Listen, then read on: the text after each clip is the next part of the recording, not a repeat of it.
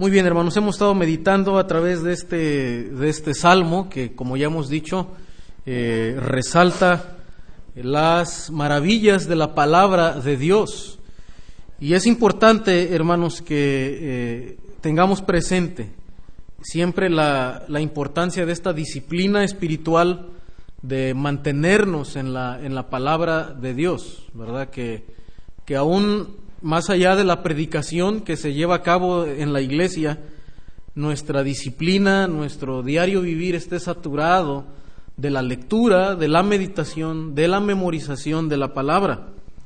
Y, bueno, siempre que vemos este salmo que está en el tenor, ¿verdad?, de, de las excelencias de la ley de Dios, y que esto pueda motivarnos a nosotros, a poder redescubrir, retomar, ¿verdad?, si hemos descuidado nuestra, eh, nuestra disciplina en la, en la palabra de Dios, que podamos retomarlo, ¿verdad?, o podamos todavía eh, profundizar más y refrescarnos más en las excelencias de la ley del Señor.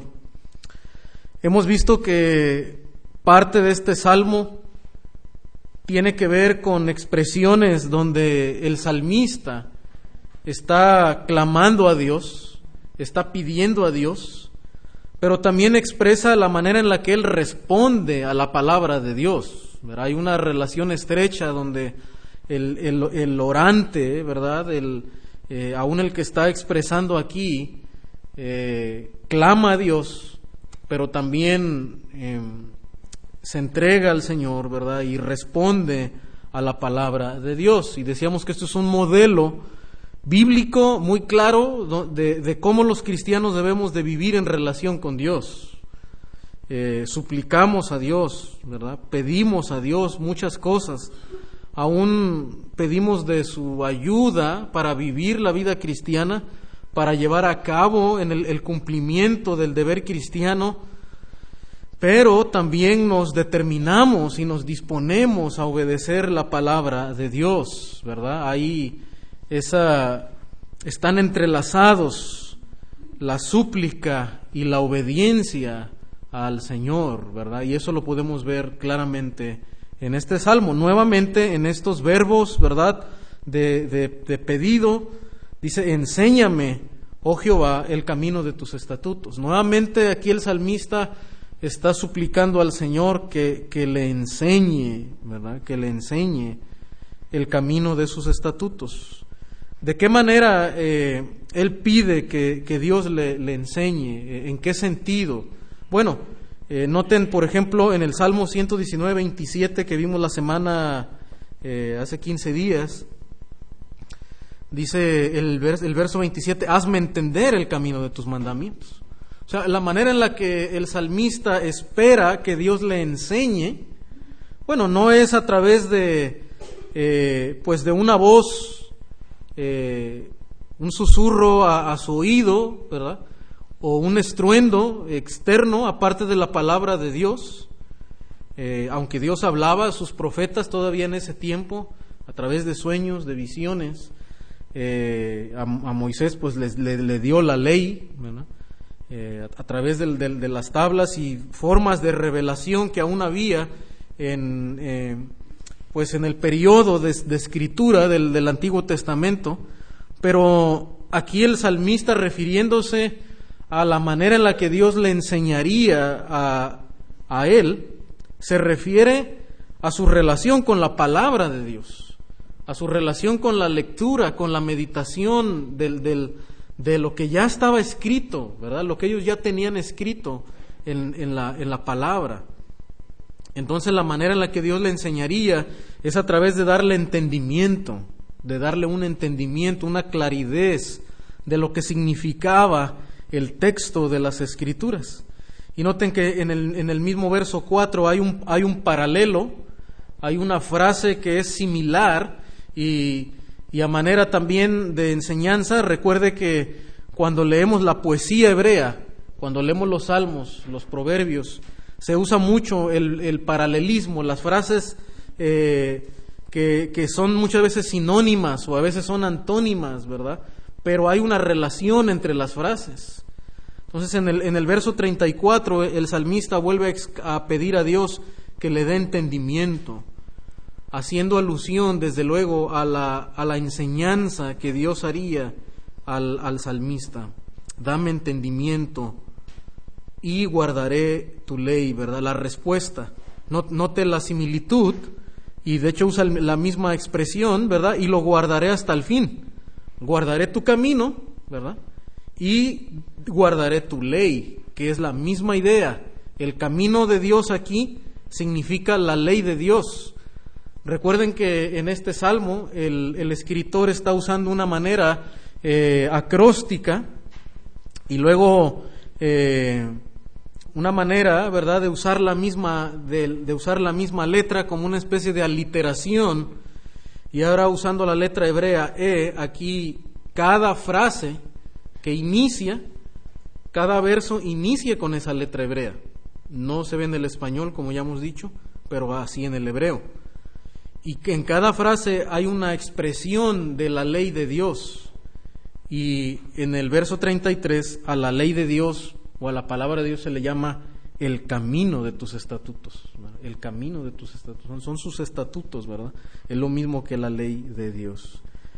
Entonces, esta, eh, esta petición, hermano, de enseñanza al Señor, y desde luego es porque Dios ha enseñado, ha estado activo a través de la historia eh, en instruir a su pueblo, a su pueblo que ha tenido la palabra, ¿verdad? Eh, le ha dado entendimiento cada vez que se leía la ley de Dios, cuando eh, aún vemos que en el libro de Deuteronomio, ¿verdad? Dios pide ya al pueblo que, que lean la escritura, que la guarden, que la enseñen a sus hijos, que la expliquen a sus hijos en todo tiempo. Y esto es porque ellos saben que hay una, una labor divina también, ¿verdad? Presente a través del Espíritu de Dios de instruir al pueblo, de darle entendimiento. Lo que nosotros conocemos, tal vez más claro en el Nuevo Testamento, como la obra de iluminación por parte del Espíritu Santo. Es la obra de iluminación, Dios instruyendo al creyente a través del Espíritu Santo, dándole más claridad de lo que significa la palabra de Dios. Primero los Corintios 12, 12 primero los Corintios, perdón, es 2, 12, 2, 12 al 13.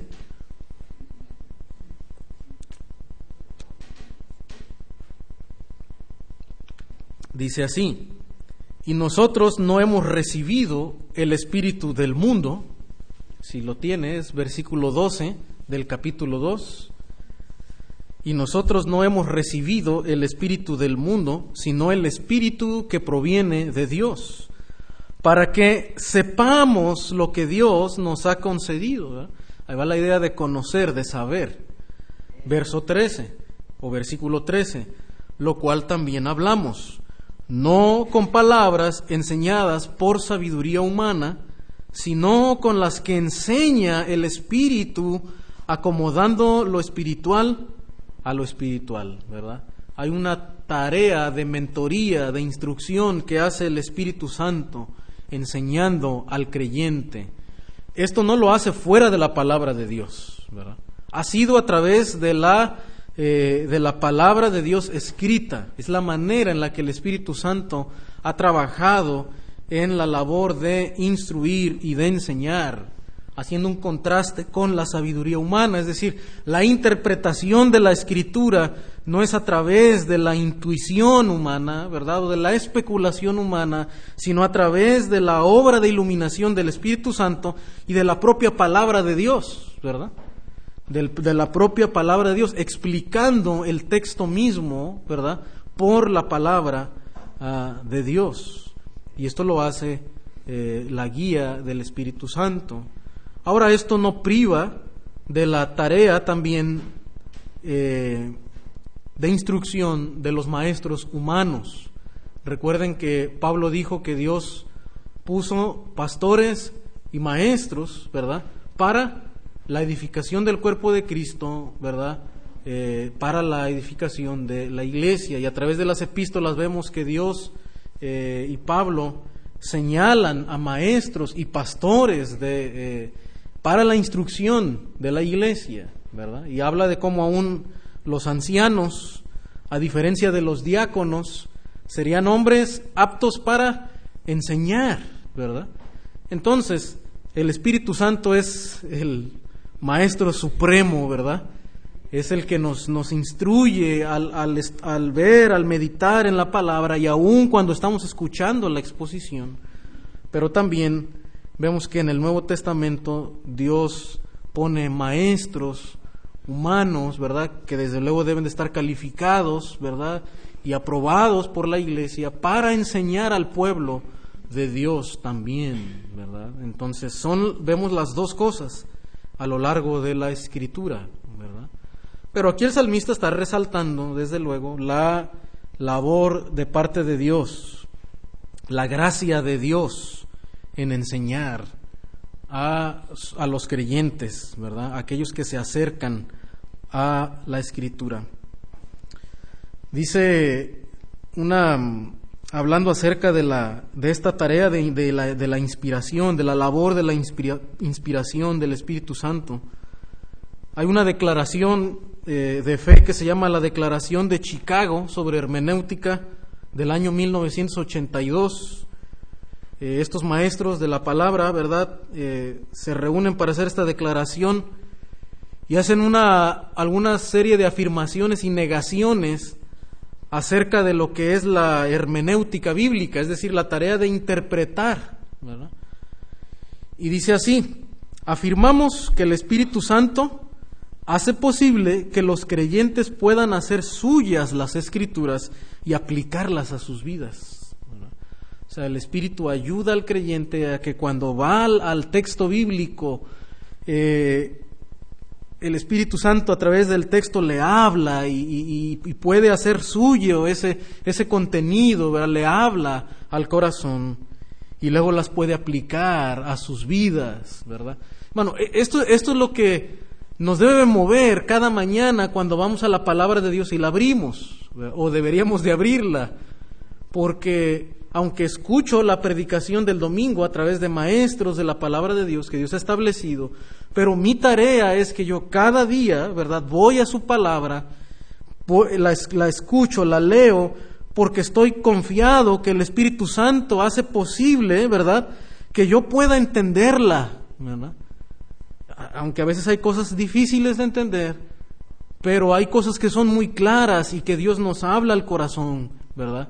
Cuando las leemos y después puedo aplicarlas a mi vida y decir, esto es lo que yo tengo que hacer el día de hoy, ¿verdad? En mi trabajo, en mi familia, ¿verdad? Es tan claro por medio del Espíritu Santo.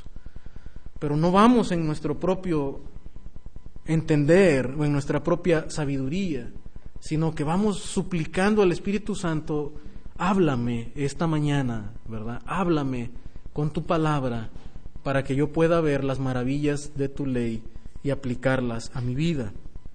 Y esta misma declaración de Chicago dice, negamos que el hombre natural, o como dice Pablo, ¿verdad? El, hombre no, que no está regenerado, entendiéndose así, ¿verdad? El hombre que no es creyente, que no tiene el Espíritu Santo, dice, aparte del Espíritu Santo, pueda discernir espiritualmente el mensaje bíblico. Es decir, que sin la labor del Espíritu Santo, no es posible discernir la palabra de Dios, ¿verdad? Se requiere la obra de convicción del Espíritu Santo, ¿verdad? Y, el hombre natural, dice Pablo, no percibe las cosas que son del Espíritu. Para él dice que son locura.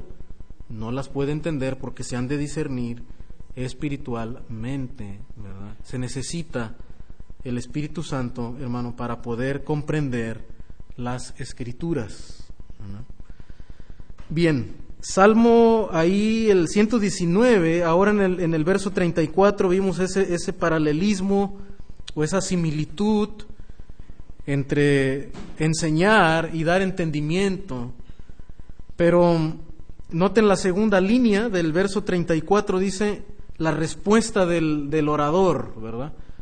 Y la cumpliré de todo corazón la guardaré, la cumpliré. Ese, ese debe ser, hermano, nuestra, nuestro anhelo cuando vamos a la escritura es no, no solamente voy para llenarme de conocimiento, no solo quiero saber más verdades bíblicas, sino que deseo obedecer y deseo cumplir la palabra, que la palabra de Dios transforme mi vida y que la palabra de Dios pueda ser aplicada en mi diario andar.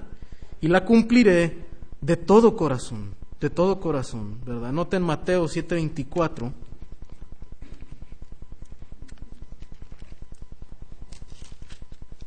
Dice así, cualquiera pues que me oye estas palabras y las hace, le compararé a un hombre prudente que edificó su casa sobre la roca. Noten que la expresión de la sabiduría, eh, la descripción del hombre sabio, no es aquel que solamente tiene el conocimiento para edificar la casa, sino es aquel que pone en práctica, ¿verdad? La palabra de Dios, el que oye y el que hace o el que obedece las palabras de Dios. Este es el hombre sabio, este es el hombre que edificó su casa sobre la roca, ¿verdad? Y en la vida cristiana, entonces, el creyente que crece en sabiduría es el creyente no solo que crece en conocimientos académicos, ¿verdad? O, solamente eh, en conocimiento bíblico, sino que está creciendo en una obediencia. Hay una obediencia creciente en la vida de, del, cristiano, ¿verdad? No que ya somos perfectos, en el sentido de que no hay falta, ¿verdad? No hay áreas todavía de oportunidad de crecer, sino que hay un crecimiento constante, progresivo, creciente en la vida del, del, creyente, ¿verdad? El, creyente no puede ir para atrás, no va para atrás, ¿verdad? No, el, creyente a veces pareciera que, que se estanca en un punto, pero el verdadero creyente que tiene el Espíritu está creciendo, está evolucionando en su, ah, en su transformación, en su santificación. Y de esa manera dice el salmista, la cumpliré de todo corazón, de todo corazón. Verso 35. Inclina, no, perdón, guíame por la senda de tus mandamientos, porque en ella tengo mi voluntad. Otra vez ahora pide la guía de Dios, otra vez esa, esa idea de, de la obra de, de, iluminación de parte de Dios. La senda de tus mandamientos, o como lo expresó en el verso 33, el camino de tus estatutos. Una manera metafórica, ¿verdad?, de hablar del, de la vida cotidiana del hombre, del andar del hombre, haciendo referencia al camino, al peregrinar, ¿verdad? Así es nuestra vida, es como andar en un, en un camino, en una senda y él suplica a Dios que lo guíe en esa senda de los mandamientos de Dios. Y luego dice, porque en ella tengo mi voluntad. Eh, hay otra manera de traducirlo, hermanos, también. La Biblia de las Américas eh, lo, lo, traduce así. Dice, eh, porque en ella me deleito, en ella me, me deleito. Es una, una manera también en la que se puede interpretar, ¿verdad? En base al texto hebreo, eh, al decir en ella tengo mi voluntad o en ella tengo mi deleite, ¿verdad? Mi deseo. Tal vez esta expresión del, del, deleite eh, es más descriptiva en cuanto a lo que el salmista está expresando aquí, ¿verdad? Está ahora eh, yendo a, lo profundo de su corazón. Noten, por ejemplo, en el 34, él ya empieza a hablar de la manera en la que él eh, va a cumplir o desea cumplir la palabra de Dios de todo corazón. No es algo superficial, no es algo que está en la mente nada más, ¿verdad? No tiene que ver con datos, con hechos, con historias solamente aisladas del andar diario o de los afectos, de, de las emociones, de los deseos del hombre tiene que ver con el corazón. La Biblia transforma el corazón del hombre, transforma sus anhelos al punto de que el salmista dice, en ella me deleito. Esa, esa debe, a ese nivel, hermano, de relación, debemos llegar como creyentes de que la palabra de Dios nos es como un manjar, nos es como un platillo, ¿verdad? Suculento, donde nosotros nos deleitamos, ¿verdad? No sé cuál sea su comida favorita, ¿verdad? Su platillo favorito en el que usted se deleita, ¿verdad? Ese es algo que tal vez su mamá le preparaba en un día especial, ¿verdad? Y, y cuando lo quería consentir o cuando usted quiere consentir a su esposo, ¿verdad? Hay un platillo en el que se deleita, ¿verdad? Y esa es la idea, hermanos, donde que la palabra de Dios llega a ser cada día para nosotros algo donde nos deleitamos. No es algo que es aburrido, no es algo que es meramente religioso, ¿verdad? Que solamente es para los días domingos cuando se lee y se predica. Es algo donde nos deleitamos. Hermano, que esa sea nuestra relación, ¿verdad? Con la palabra del el Señor, que, aún animemos a, a nuestros hijos a deleitarse en la palabra de Dios, ¿verdad? Muchas veces para ellos puede ser algo rutinario, puede ser algo de que es de la iglesia, en lo que han crecido y puede ser algo que es costumbre. Pero hermano, a medida que ellos ven que nosotros amamos la palabra de Dios, y les animamos a deleitarse en ella, ellos pueden empezar a ver la Biblia, ¿verdad? Como la voz de Dios, no como un libro religioso, ¿verdad? No como algo que es parte de, de la religión, sino que ellos un día la llevarán, ¿verdad? A su diario vivir, aun cuando nosotros no estemos, aun cuando tengan que irse a otro lado, ¿verdad? A estudiar y que no estén en nuestra iglesia, pero ellos sabrán que este libro en ese libro está la del, el deleite, ¿verdad? Y la palabra de Dios. Y lo buscarán. Y buscarán una iglesia porque saben que ahí es donde se predique la palabra de Dios, ¿verdad? Porque eso es lo, más placentero y lo mejor para nuestras vidas. Ah, versículo, verso 34 dice, inclina mi corazón a tus testimonios. Ahora, aunque el salmista expresa a Dios que en, en, la, en su palabra, en los mandamientos de Dios está su placer, está su deleite, a la vez también él suplica a Dios, ¿verdad? Que, que sea Él quien le, le incline el corazón, quien le conduzca, ¿verdad? Sus, todo su ser, toda su vida, su mente, sus afectos, su, su voluntad aún, ¿verdad? a la, palabra o a los testimonios de Dios. Y lo contrasta, hermano, de manera muy interesante, ¿verdad? Porque tiene que ver con las inclinaciones del corazón. Y esto es un tema bien importante, hermanos, porque eh, muchas veces la tendencia de nosotros es solamente enfocarnos en la conducta de las, de, de las personas o aún de nosotros mismos. Querer cambiar lo externo, la conducta. Pero noten cómo el, Salmo está lleno de expresiones en cuanto a la inclinación del corazón, es decir, lo que el corazón anhela y lo que el corazón desea. Porque a veces eh, nosotros no pensamos tanto en esto, porque es algo que está en dentro de nosotros, que no sale tan rápido a la luz. Tarde o temprano nuestras inclinaciones se reflejarán en nuestras decisiones, ¿verdad? Se van a reflejar en nuestras decisiones. Eh, una escritora, hablando acerca de, esto, dice cómo a veces una, una sola decisión expresa las inclinaciones de nuestro corazón, hablando de la esposa de Lot, ¿verdad?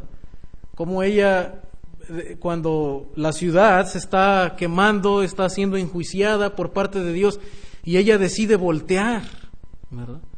Y Dios había dicho que no miraran hacia atrás. Y este solo acto de mirar hacia atrás trajo un juicio de parte de Dios. Y uno diría que Dios tan severo.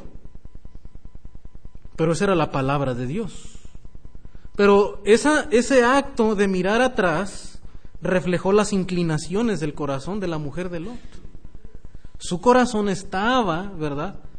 En la ciudad de Sodoma, en los placeres de Sodoma, en la abundancia de este lugar. Amaba ella ese lugar, ¿verdad? Y no quería salir de ese lugar. Hermano, es importante analizar las inclinaciones de nuestro corazón. ¿Dónde están nuestros deseos? ¿Qué es lo que anhelamos? ¿Qué es lo que perseguimos, verdad? ¿Y por qué lo perseguimos? ¿Por qué quiero ese puesto? ¿Por qué quiero ese trabajo? ¿Por qué quiero esa carrera? ¿Por qué me quiero casar con esa persona? ¿Por qué quiero ese, ese aparato electrónico? ¿Cuáles son los anhelos? ¿Cuáles son las inclinaciones de mi corazón? Es importante y el salmista aún, hermano, le, le suplica al Señor, Señor, inclina mi corazón a tus testimonios. Que mi corazón esté amando tu palabra. ¿En contraste con qué? Con un corazón inclinado a qué? A la avaricia, ¿verdad? A la avaricia. Inclina mi corazón a tus testimonios y no a la avaricia. Lucas capítulo 12, verso 15. Porque noten cómo la relación del, del dinero, de los bienes materiales, los bienes materiales en sí no son malos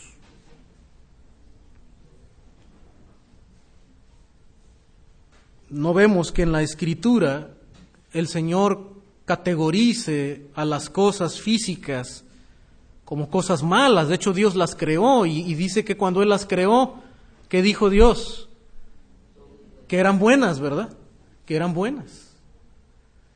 El problema no son las cosas físicas, el problema son las inclinaciones de nuestro corazón, la manera en la que las buscamos, la manera en la que las apreciamos la manera en la que las administramos, porque tienen que ver con las inclinaciones de nuestro corazón.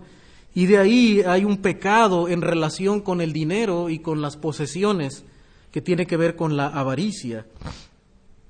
Dice Lucas 12:15. Y les dijo, mirad y guardaos de toda avaricia, porque la vida del hombre no consiste en la abundancia de los bienes que posee. ¿Qué, ¿Qué, es el punto aquí? ¿Qué es lo que el Señor le quiso enseñar a sus discípulos? Que hermanos no pensaran que la vida del hombre, que el todo de la vida, que el sentido de la vida está en tener abundancia de bienes. ¿Verdad? Ese es el problema. Dios ha dado a creyentes en la historia abundancia de bienes, sí. Ha habido hombres que han tenido abundancia como Job, como Abraham, como José. Dios no condena el hecho de tener abundancia de bienes. Lo que Dios está buscando proteger al cristiano, ¿verdad? Y que el enfoque del cristiano sea en que mi vida no consiste mi gozo no está, ¿verdad? El sentido de mi vida, mi identidad no está en la abundancia de los bienes que yo posea. Y yo los, los puedo perder. Y todavía puedo tener gozo y deleitarme en el Señor. Por eso Pablo dice, yo estoy enseñado en todo y por todo, sé tener abundancia y sé tener escasez, todo lo puedo en Cristo que me fortalece. Bueno, eso es lo que el, Señor está enseñando acá, ¿verdad? La avaricia, el, el, cuando el hombre empieza a buscar el sentido de la vida en la abundancia de los bienes. Y de eso el Señor quiso guardar a los reyes de Israel. Y cuando yo leo el Salmo 119, es muy probable, a, como yo lo, estoy estudiando, veo que se trata de una persona que está en prominencia. Es muy probable que haya sido un, un rey, ¿verdad? Y, noten cómo él, hermano, está suplicando a Dios por eso, de que lo guarde de la avaricia, de que su corazón no se incline, ¿verdad?, en amar los bienes que Dios le ha dado, sino que cuide su corazón de amar a Dios por sobre todas las cosas. Y eso es lo que el Señor le dice a, a David, a Salomón, ¿verdad? Que tengan cuidado de no enriquecerse de manera ilícita, de no poner su corazón en las riquezas y descuidar, ¿verdad?, el cuidado del, de, de su pueblo, de no ver por el pobre, por el necesitado. Eso es lo que Dios habla, ¿verdad?, a sus líderes espirituales. Y desde luego la avaricia también tiene que ver con eh, obtener bienes de una manera deshonesta, ¿verdad? Eh, de una manera injusta e ilegal. Y de eso también Dios en el Nuevo Testamento habla eh, a los cristianos, ¿verdad? De que, de que trabajen y de que hagan las cosas con sus manos, ¿verdad? Con, con su trabajo y con lo que Dios les ha, les ha dado, ¿verdad? Entonces, ahí está, hermanos, el, el cuidado, ¿verdad?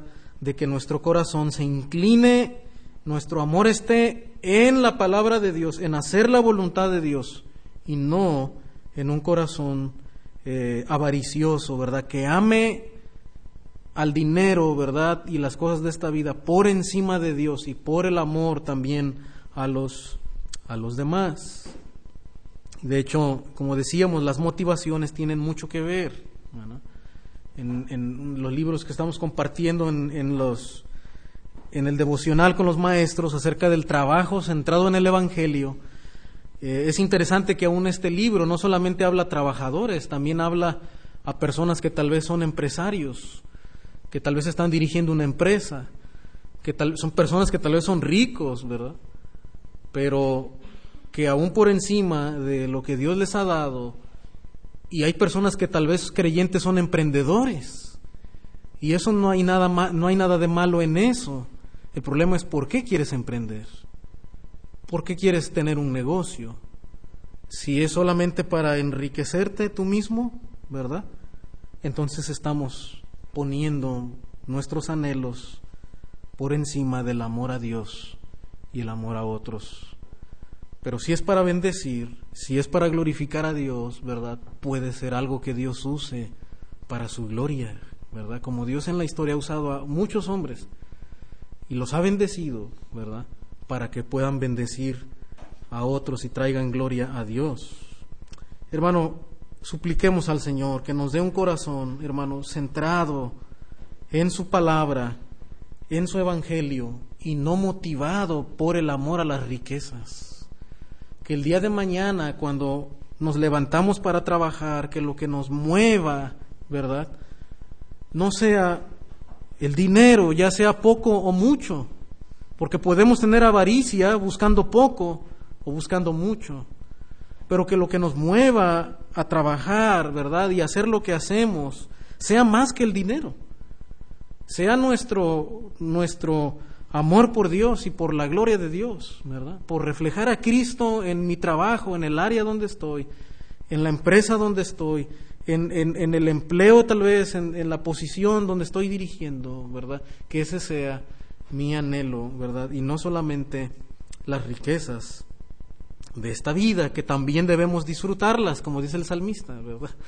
También es vanidad eh, no disfrutar de lo que Dios nos da, acumularlo, ¿verdad?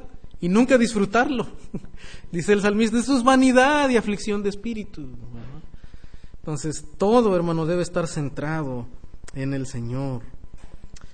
Nuestros anhelos, nuestros afectos. Inclina mi corazón a tus testimonios y no a la avaricia. Verso 37 dice, aparta mis ojos que no vean la vanidad. Note que es la misma idea, ¿verdad? Es un sinónimo. Inclina mi corazón y la misma idea es que, que, Dios le ayude a apartar sus ojos, que su enfoque, ¿verdad? Que su enfoque, que su vista, que sus motivos no estén en lo vano, en lo efímero, en lo temporal, porque aunque trae placer, pero es un placer temporal. Hay un placer más elevado, hay un placer más glorioso y es obedecer al Señor. Por eso el, autor de Eclesiastés termina diciendo, ¿verdad?, que el todo del hombre, el fin de todo discurso dice que es, teme a Dios y guarda sus mandamientos. Y aunque al principio pareciera tan eh, devastador, ¿verdad?, el panorama que describe el escritor, tan fatalista, ¿verdad? Porque parece decir que no hay gozo en nada. Y uno dice, bueno, pues qué sentido entonces tiene esta vida si no hay gozo en nada, si todo es vano. No, lo que está diciendo, hermanos, es que hay un fin último, hay un placer mucho más elevado que lo que nos pueden producir cualquier deleite de esta vida. Y es obedecer y estar en comunión y en obediencia con el Señor, ¿verdad? El fin de todo discurso es teme a Dios y guarda sus mandamientos. Y es lo que está diciendo aquí este escritor otra vez. Aparta mis ojos, que no vean la vanidad, que mi corazón no esté centrado en las cosas de esta vida, porque aunque traen placer, pero es un placer temporal, no es un placer completo, hay un fin último, ¿verdad? Y es estar en los caminos de Dios. Dice, avívame en tu camino. Avívame en tu camino es como en el verso 25. ¿Qué significa aquí? Es el contraste con el estar abatido. En el verso 25 el salmista comenzó diciendo que su alma está abatida, se siente hundido, se siente derrotado.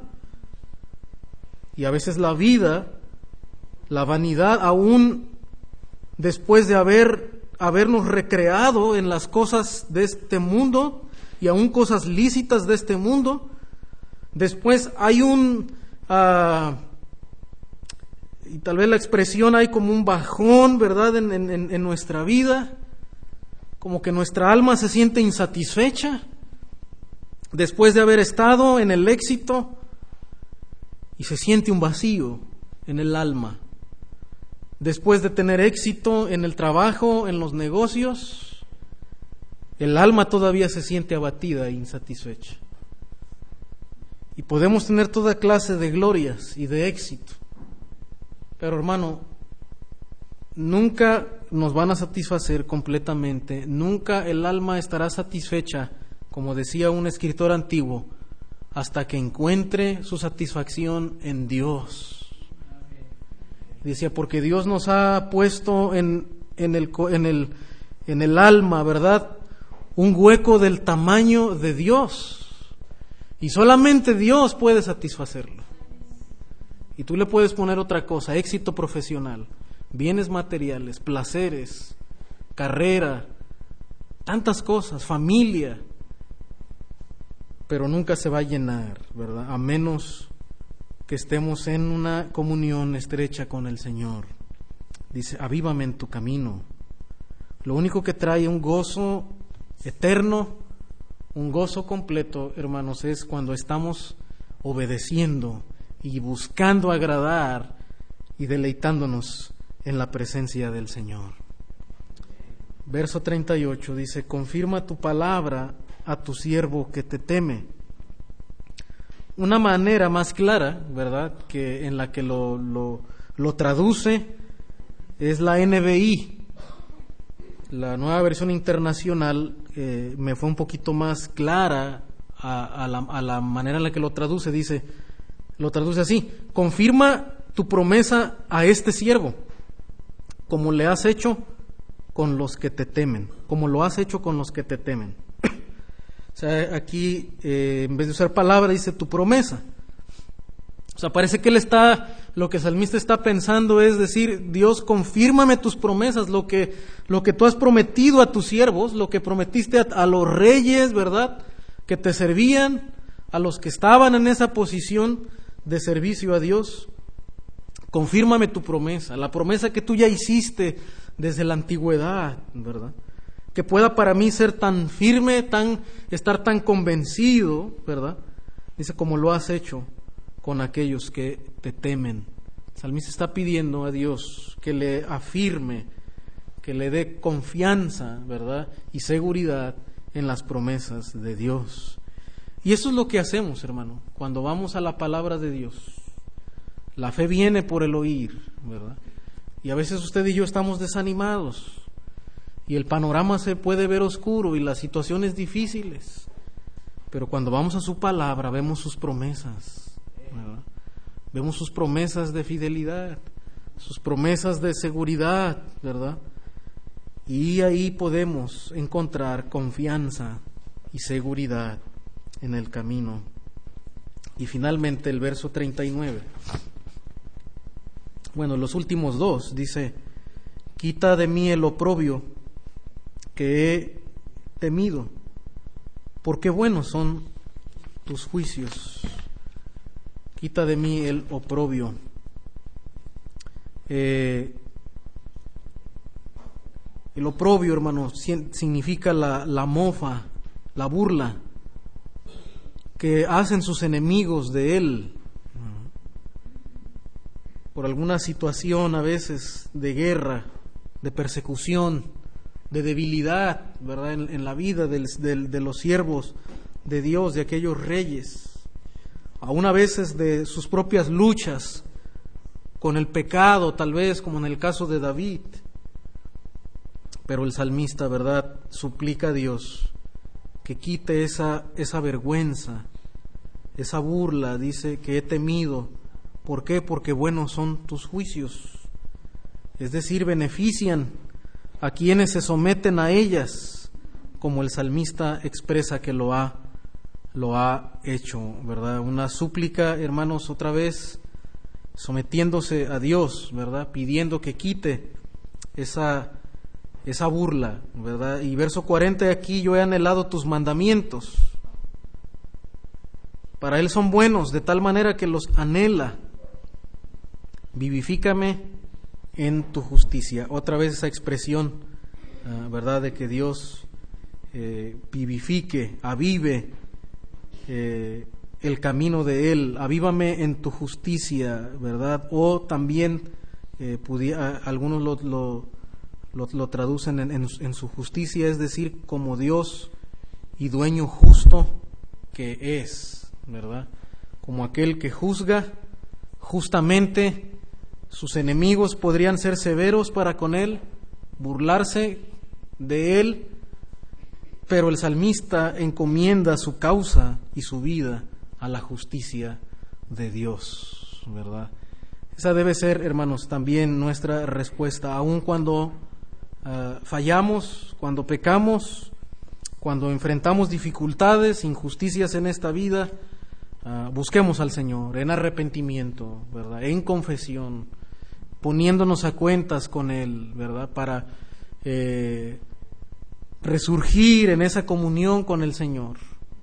Pero aun cuando enfrentamos dificultades, eh, podemos encomendar nuestra causa a aquel que juzga de manera justa.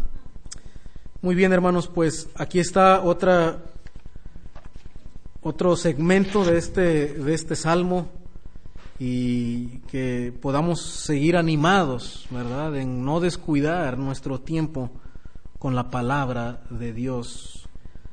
En la palabra de Dios hay gozo, hermanos. Hay deleite, ¿verdad? Cada vez que vamos a ella. No perdamos, hermano, ese gran banquete eh, que tenemos al ir a su presencia cada mañana, ¿verdad? Aún por la noche, meditando, trayendo a la mente, a la memoria, ¿verdad? Eh, memorizando los, los textos.